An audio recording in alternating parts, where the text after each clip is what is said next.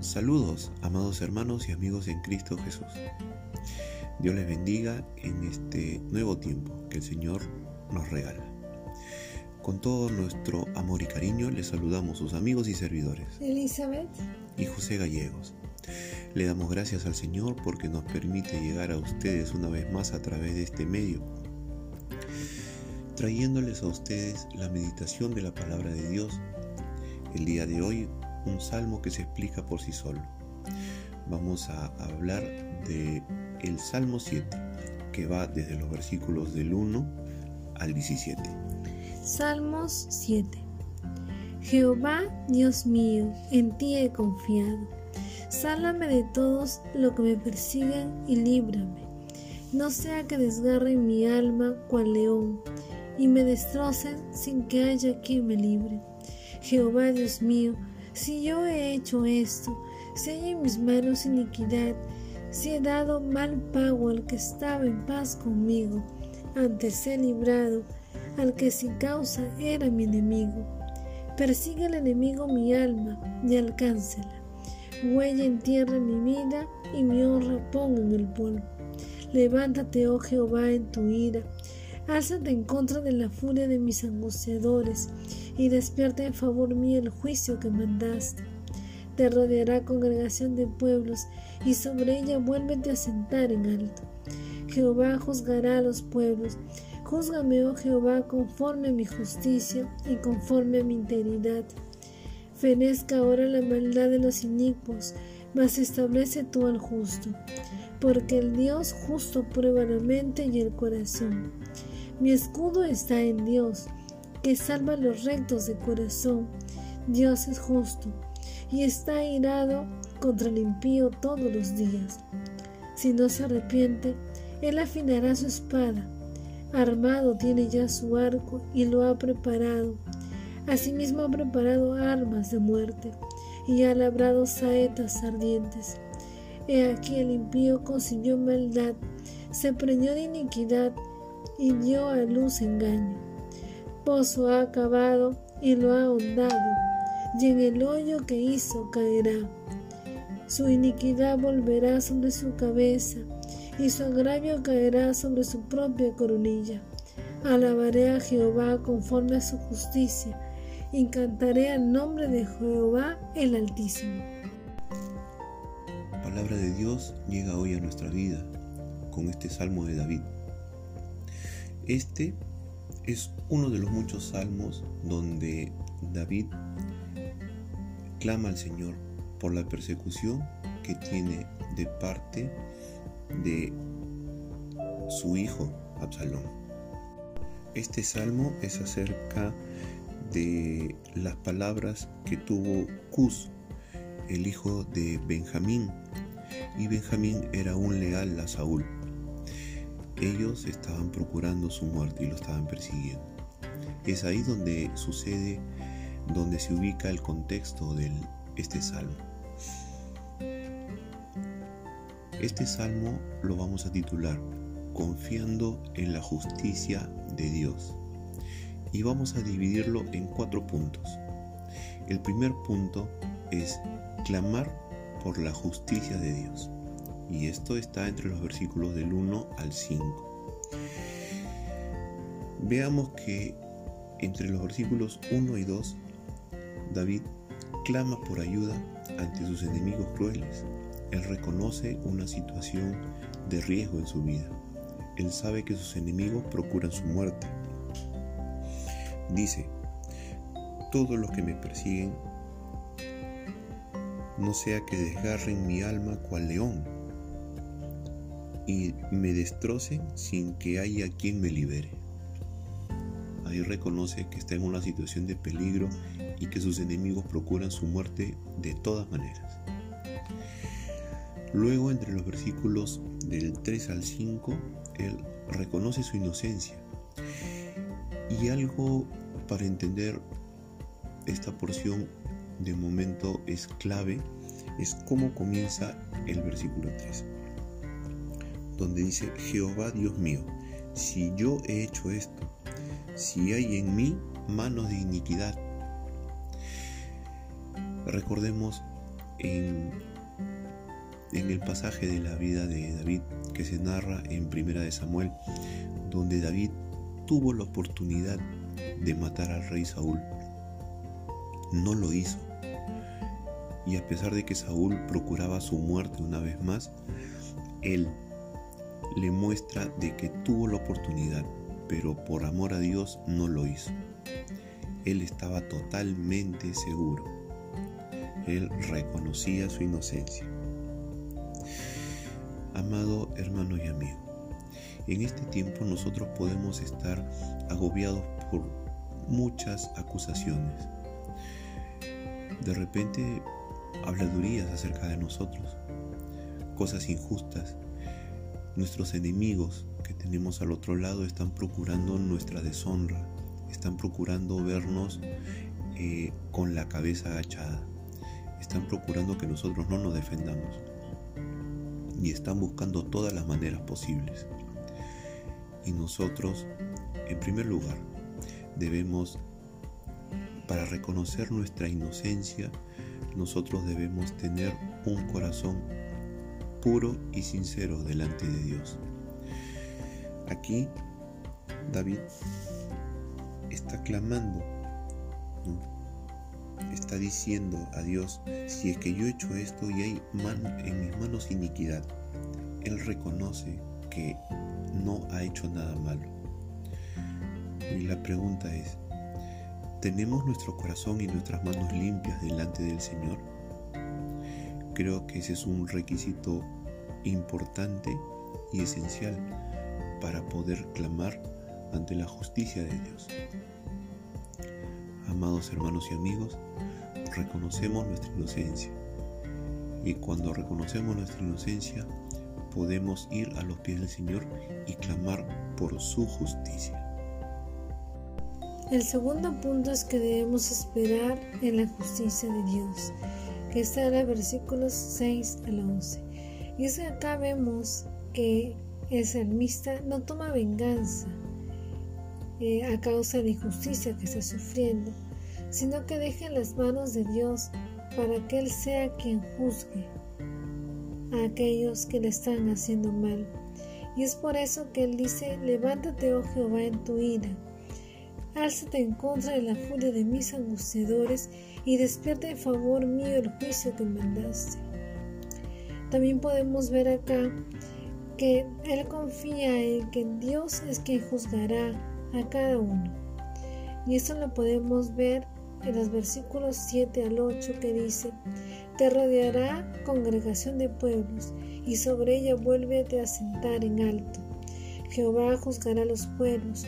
Júzgame, oh Jehová, conforme a mi justicia y conforme a mi integridad. Aquí lo que está haciendo es una mención de lo que pasará en el futuro, cuando nuestro Señor Jesucristo venga a juzgar a todo pueblo y a toda nación, y entre ellos juzgará a aquellos que han estado en contra de su palabra. Y también podemos ver aquí en este grupo de versículos del 9 al 11 que él, que él está apelando y reconociendo que Dios es un juez justo, porque lo menciona. Ahí, ahí dice, ¿no? Por ejemplo, en el versículo 9 dice, Fenezca ahora la maldad de los inicuos, mas establece tú al justo porque el Dios justo prueba la mente y el corazón. Y nuevamente en el 11 dice, Dios es juez justo. Y en el 10 él dice, mi escudo está en Dios, que salva a los rectos de corazón. Y eso nos hace ver que Él espera en ese Dios justo que Él reconoce que es y Él sabe que Él va a juzgar a aquellos que le han hecho mal. Y eso es también parte de la vida que tú y yo podemos enfrentar. En esa vida y en este mundo vamos a sufrir injusticia. Así seamos justos, así hagamos las cosas bien de una u otra forma. Aunque la Biblia dice que no es justo ni uno, que solamente Dios es justo. Pero estamos sumergidos en un mundo injusto y la injusticia es parte de todo esto. Y lo que debemos hacer tú y yo es, así como el salmista, esperar en la justicia de Dios. Entonces, acá queríamos preguntarte y decirte, ¿tú esperas en tu justicia o en la justicia de Dios? El tercer punto es la consecuencia de los malos y esto va del versículo 12 al 16. Este, esta porción es contrasta, se contrasta de las anteriores partes. Aquí comienza el versículo 12 con una frase que cambia el sentido de toda la consecuencia que pueda tener. Versículo 12 comienza, si no se arrepiente, y luego comienza a descifrar muchas de las consecuencias que puede tener la maldad. Y aquí vamos a esperar tres tipos de consecuencias. Primero, en el versículo 13, que nos dice, asimismo ha preparado armas de muerte y ha labrado saetas ardientes. Aquí nos habla de que el que obra mal tiene que confrontar a Dios personalmente. Aquí no hay, eh, no hay nada que se pueda salvar. Cuando uno obra mal, tiene que afrontar la consecuencia de lo que hace. Y Dios está observando todo, amado hermano y amigo. Así que esta persona que hace mal tiene que confrontar personalmente a Dios. En el versículo 14, he aquí el impío concibió maldad, se preñó de iniquidad y dio a luz el engaño. ¿Saben qué? El mal engendra más mal. Aquí habla de algo que se concibe, pero que va aumentando, va aumentando, va aumentando. Y esto se puede ver en el tipo de acciones que toma. Amado hermano y amigo, cuando una persona comienza haciendo algo y luego se ensaña en lo mismo y vuelve a hacerlo más grande y más grande y usa más medios y, y arma toda una red para, para tomar a mal a alguien, de repente para denigrar a alguien, Muchas personas sufren ese tipo de persecución. Aun cuando no tienden a reaccionar, las personas igual se siguen ensañando, llaman a otros para que sigan actuando en contra de él. Y no suficiente, llaman a organismos y llaman a sociedades. Y todo va en contra de uno. ¿Saben qué? El mal engendra más maldad. El corazón del malo nunca va a cesar de hacer lo malo. Y es más, va a seguir creciendo y eso va a tener una consecuencia. Y saben que la consecuencia viene en los versículos 15 y 16. Dice que pozo ha cavado y lo ha ahondado, y en el hoyo que hizo caerá. Su iniquidad volverá sobre su cabeza y su agravio caerá sobre su propia coronilla. ¿Sabes qué, amado hermano y amigo? El pecado trae su propio castigo. Esto es cuando el corazón de la persona que hace mal sabe que por lo mucho que pueda hacer, por las muchas redes que pueda conjurar, sabe que todo eso al final lo va a tener un resultado estéril. No va a tener ningún efecto y esta persona va a tener que afrontar las consecuencias de todo lo que ha armado. Cada pecado trae su propio castigo.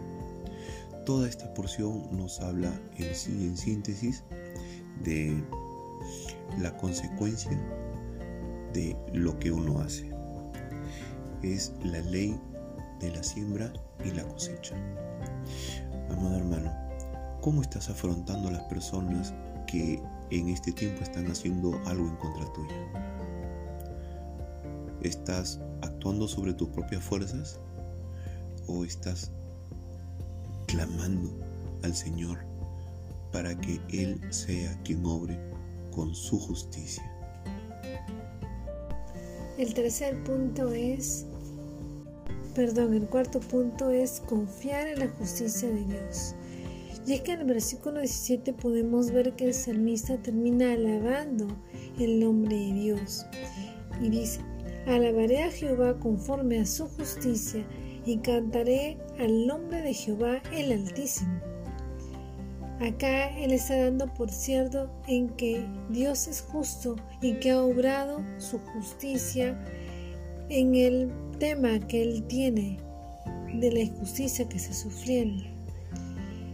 Y esta eh, alabanza que el salmista le da demuestra la plena confianza que Él tiene en que Dios va a actuar. Y esa es la confianza que tú y yo debemos tener cuando estamos afrontando un problema de injusticia y clamamos a Dios y esperamos en Él.